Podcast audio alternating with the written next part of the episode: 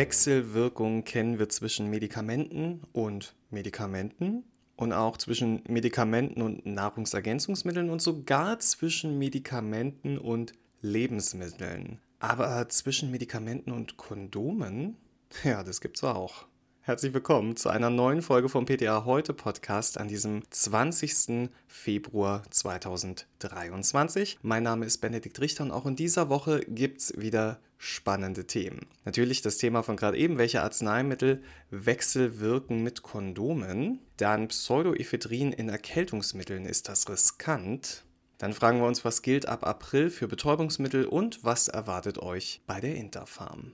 Hallo ihr Lieben, schön, dass ihr wieder da seid. Eine neue Woche liegt vor uns und eine alte liegt hinter uns. Und jede Woche aufs Neue frage ich mich, mit welchem Thema wir in dem Podcast starten sollen. In dieser Woche ist es eins, das direkt meine Aufmerksamkeit gefesselt hat. Kondome und Medikamente.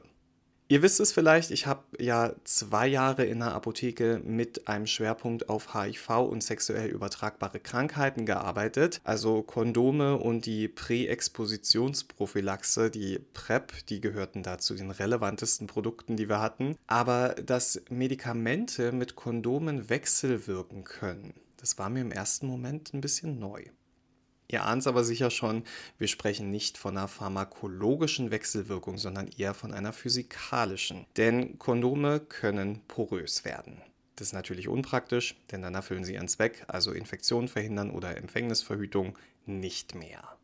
Die meisten Kondome auf dem Markt sind aus Latex gefertigt. Für Menschen, die allergisch auf Latex reagieren, da gibt es mittlerweile auch latexfreie Kondome. Die sind dann aus Kunststoff, wie zum Beispiel Polyurethan oder Polyisopren. Hinsichtlich der Verhütungssicherheit sind Kondome aus Latex oder Kunststoffen vergleichbar.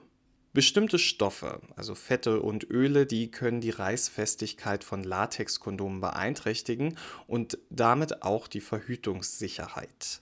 Polyurethan-Kondome sind davon nicht betroffen und noch ein kleiner Hinweis, wer schwanger werden möchte, sollte bei der Verwendung von Gleitgel vorsichtig sein, denn einige können sich auf die Spermien auswirken und die Empfängnis erschweren. Aber natürlich als Verhütungsmittel taugt ein Gleitgel nicht. Bei Arzneimitteln sollte man in puncto Kondomverträglichkeit bei Cremes, Salben, Zäpfchen und Vaginaltabletten vorsichtig sein. Vaseline, Sterate und Paraffine gelten da als riskante Inhaltsstoffe. In der Fachinformation von Vagisan Myco-Kombi, da warnt zum Beispiel der Hersteller, dass bei gleichzeitiger Anwendung von Vagisan Myco-Kombi 3 Tage und Latexprodukten, zum Beispiel Kondomen oder Diaphragmen, es wegen der enthaltenen Hilfsstoffe, insbesondere der Sterate, zur Verminderung der Funktionsfähigkeit und damit zur Beeinträchtigung der Sicherheit dieser Produkte kommen könne. Außerdem enthält die Creme Benzylalkohol und das gilt laut Ökotest ebenfalls als kondomschädigend. Die gleichen warnenden Informationen zur Wechselwirkung finden sich übrigens auch bei Canestengyn und bei Cadefungin. Leider, leider sind Arzneimittelhersteller nicht verpflichtet, explizit auf eine Wechselwirkung mit Latexkondomen hinzuweisen. Wenn in der Packungsbeilage also kein Hinweis zu finden ist, dann heißt das nicht automatisch, dass keine Wechselwirkung besteht. Das gleiche gilt auch für Präparate, die bei vaginaler Atrophie oder Trockenheit zur Anwendung kommen. Auch diese sind nicht ohne weiteres Latex verträglich. Multigyn Liquigel und Vagisan Feuchtcreme sollten zum Beispiel nur mit latexfreien Präservativen verwendet werden. Cadefungin Befeuchtungsgel mit Hyaluronsäure beeinträchtigt nicht die Sicherheit von Kondomen aus Naturkautschuk-Latex, sagt Dr. Kade, der Hersteller. Und auch beim Analverkehr kann diese Wechselwirkung relevant sein. Hämorrhoiden, Salben oder Zäpfchen enthalten oft Paraffin und Vaseline und, das wissen wir bereits, die können Latex porös werden lassen. Postericord als verschreibungspflichtiger Vertreter enthält zum Beispiel gelbes Vaselin, deshalb weist da der Hersteller sogar explizit auf eine mögliche Beeinträchtigung der Latexkondome hin. Beim Kauf von Kondomen sollte man neben dem CE-Kennzeichen daher auch auf das Material und dessen Verträglichkeit mit den eben genannten Stoffen achten. Die Haltbarkeit beträgt in der Regel vier Jahre, kann sich jedoch in Abhängigkeit von den Lagerbedingungen auch erheblich verkürzen. Licht und Hitze, die sind da schuld. Die machen Kondome porös. Daher müssen Kondome kühl gelagert werden. Und in Anbetracht dieser Tatsache, da scheint es gar keine schlechte Idee zu sein, Kondome in einer klimakontrollierten Apotheke zu kaufen. Ominöse Kondomautomaten, die sind in dieser Hinsicht hingegen nicht die beste Wahl. Noch ein Tipp zum Schluss. Schaut mal in eurer Apotheke nach, wo die Kondome liegen. Vielleicht lässt sich da noch was optimieren. Denn wenn da den ganzen Tag die Sonne drauf knallt, dann wird das sicherlich auch auf Kosten der Qualität gehen. Und ein letztes Wort noch zu Diaphragmen. Wenn sie aus Latex sind, dann gelten für sie natürlich die gleichen Hinweise wie für Kondome, aber die meisten sind mittlerweile aus Silikon. Wie ich jetzt eine Brücke schlage zur Erkältung und Pseudoephedrin, das ist mir nicht so ganz klar. Daher sage ich jetzt einfach, jetzt geht es um Pseudoephedrin. Ganz viele Kombinationspräparate gegen Erkältung enthalten diesen Wirkstoff und der steht ja immer mal wieder in Kritik, weil er missbraucht wird oder bestimmte Kontraindikationen hat, die der Allgemeinheit nicht bekannt sind. Laut der ABDA-Datenbank stimuliert Pseudoephedrin Alpha-Adrenerge-Rezeptoren in der glatten Gefäßmuskulatur. Dadurch verengen sich die erweiterten Arteriolen in der Nasenschleimhaut, also ganz klares Anwendungsgebiet. Pseudoephedrin soll bei einer Erkältung die Nasenatmung wieder ermöglichen. Da muss man aber auch sagen, das kriegt man in der Regel aber auch ganz gut mit einem Nasenspray mit zum Beispiel Xylometazolin hin. Nebeneffekt vom Pseudoephedrin ist, dass es aufputschend wirken kann. Und das ist das, was ja viele Menschen von einem Erkältungspräparat wollen. Sich wach und fit fühlen. Die ABDA-Datenbank weist darauf hin, dass ältere PatientInnen besonders empfindlich auf die zentralnervösen Wirkungen vom Pseudoephedrin reagieren können. Schlaflosigkeit ist das eine, aber die Nebenwirkungsliste vom Pseudoephedrin, die umfasst noch mehr zum Beispiel Tachykardie, Arrhythmie, schwere Hautreaktion, Hitzewallung und Harnverhalt, letzteres dann insbesondere bei Patienten mit Prostatahyperplasie. Zwei weitere Nebenwirkungen, die besorgen derzeit den Pharmakovigilanzausschuss der EMA. Einmal die ischämische Colitis und die ischämische Optikusneuropathie. Konkret geht es dabei um die Verengung von Blutgefäßen im Gehirn. Das kann zum posterioren reversiblen Enzephalopathie-Syndrom und dem reversiblen zerebralen Vasokonstriktionssyndrom führen. Sind nicht nur schwierige Wörter, sind auch schwerwiegende Nebenwirkungen. Bei beiden Syndromen können Kopfschmerzen, Übelkeit und Krampfanfälle auftreten. Die dabei verminderte Blutzufuhr zum Gehirn, die Ischämie, die könne zu schweren und lebensbedrohlichen Komplikationen führen, heißt es, worauf einzelne Fallberichte derzeit hindeuten sollen. Laut EMA ist bereits bekannt, dass pseudoephedrinhaltige Arzneimittel ein Risiko für kardiovaskuläre und zerebrovaskuläre ischämische Ereignisse wie Herzinfarkt und Schlaganfall mit sich bringen. Deswegen entsprechende Warnhinweise seien in den Produktinformationen enthalten. Bei Reaktine Duo wird zum Beispiel der hämorrhagische Schlaganfall als Kontraindikation aufgeführt. Aber der EMA reicht das nicht.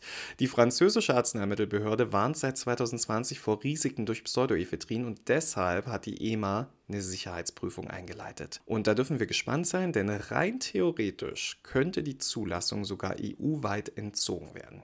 Auf Kritik an diesem Wirkstoff wurde schon 2011 reagiert, hauptsächlich weil man Pseudoephedrin für die Synthese von Crystal Meth verwenden kann. Seit Mai 2011 sind Arzneimittel mit mehr als 720 Milligramm Pseudoephedrin pro Packung verschreibungspflichtig. Kein großes Problem für die Hersteller, die verkleinerten daraufhin einfach die angebotenen Packungsgrößen. Doch damit ist die Kritik an Pseudoephedrin nicht aus der Welt. Das zeigt die aktuelle Diskussion. Wie sinnvoll und sicher sind pseudoephedrinhaltige Arzneimittel im Bereich der Selbstmedikation? Auf die Frage gibt es dann vielleicht bald eine Antwort. Und eine Antwort gibt es auch für euch, was das Thema Betäubungsmittel angeht. Ab April wird die Belieferung von BTM-Rezepten für euch in den Apotheken ein bisschen leichter. Die Höchstmengenregelung wird gestrichen und auch die Pflichtangabe A entfällt. Der Bundesrat hat dieser Änderung zugestimmt. Und auch die erleichterten Regeln zur Versorgung Opioidabhängiger, die in der SARS-CoV-2-Arzneimittelversorgungsverordnung festgehalten sind, sollen verstetigt werden. So ganz ohne Diskussion lief das Ganze natürlich nicht, obwohl eine Pressemitteilung des Beauftragten der Bundesregierung für Sucht- und Drogenfragen sagte, dass die alten Regelungen nicht zu einer zusätzlichen Sicherheit des Betäubungsmittelverkehrs beitragen, war der Gesundheitsausschuss der Länderkammer besorgt. Der befürchtete, dass die Abschaffung der Verschreibungshöchstmenge und Dauer zu einer Bagatellisierung der Verordnung von Betäubungsmitteln beitrage. Die Opioidkrise in den USA zeige deutlich, dass die bagatellisierte Anwendung dieser Arzneimittel große Risiken birgt und die im Umlauf befindlichen Mengen daher auf das notwendige Maß beschränkt werden müssen, so die Gesundheitsexpertinnen der Länder. Das Plenum folgte den Bedenken des Ausschusses jedoch nicht und stimmte dem Verordnungsentwurf zu. Der Bundesrat hat allerdings angeregt, den Wegfall der Höchstmengenregelung hinsichtlich der Auswirkungen auf den Betäubungsmittelverkehr engmaschig zu überwachen. Und dann zwei Jahre nach Inkrafttreten der neuen Regelung soll der Bundesrat über Änderungen bei den Verordnungszahlen und Abgabemengen unterrichtet werden. Die Verordnung muss nun noch im Bundesanzeiger veröffentlicht werden und tritt dann am 8. April 2023 in Kraft.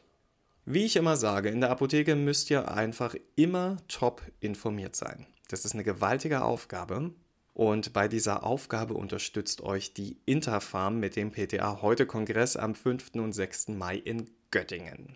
Der erste PTA heute Kongress nach dreijähriger Vorortpause startet gleich schon mal mit einem spannenden Thema, nämlich dem Umgang mit Verneblern. Zwei Vorträge gibt es dazu. Da habt ihr dann umfangreiches Hintergrundwissen zum Thema und ihr erfahrt zum Beispiel, welches Zubehör für welche PatientInnen geeignet ist, was bei der Abgabe von Leihgeräten zu beachten ist, und wie das Verleihen von Verneblern überhaupt funktioniert. Außerdem geht es auch darum, welche Dokumentation erforderlich ist, welche Rezepte benötigt werden und warum es Year Packs gibt. Ihr lernt außerdem, welche Verneblerteile regelmäßig ausgetauscht werden müssen und wie man Leihgeräte eigentlich ordentlich reinigt. Am zweiten Tag des PTA heute Kongresses dreht sich dann im ersten Vortrag alles um Retax-Fallen bei der Rezeptabrechnung. Da haben wir das Team des deutschen Apothekenportals. Die kommen gleich mit drei Rezeptbeispielen um die Ecke, bei denen es ganz häufig zu Retaxierungen kommt. Anschließend geht es dann um Suspension. Im ersten Block heißt es gut schütteln nicht vergessen, welche Präparate sind Suspension und wie wird dazu beraten. Und wie Suspensionen in der Rezeptur hergestellt werden und was dabei zu beachten ist, das erfahrt ihr dann im zweiten Teil. Am Samstagnachmittag gibt es ein Update zum Thema Blutgerinnung. Dabei wird in insgesamt drei Vorträgen erläutert, was bei der Abgabe lokaler bzw. systemischer Blutgerinnungshemmer zu beachten ist und es werden Interaktionen zwischen den Arzneimitteln und Nahrungsmitteln besprochen. Weitere Informationen über die Interfarm und auch Tickets, die gibt es unter interfarm.de. Und vielleicht sehen wir uns dann ja sogar vor Ort und schlürfen einen Orangensaft miteinander. Und ihr erzählt mir mal, was bei euch so in der Apotheke anliegt, damit wir diesen Podcast noch hilfreicher für euch machen können. Ist doch eine schöne Idee, oder? Ihr erkennt mich übrigens ganz leicht. Ich bin der Typ mit dem Podcast-Gesicht. Und damit sind wir schon am Ende. In dieser Woche hat es mir wieder besonders viel Spaß gemacht, mit euch in die Woche zu starten. Ich wünsche euch eine wirklich schöne und entspannte Woche mit netten Menschen in eurem Umfeld. Und wenn ihr mögt, dann hören wir uns einfach nächste Woche wieder. Ich werde auf jeden Fall da sein. Bis dahin, gehabt euch wohl.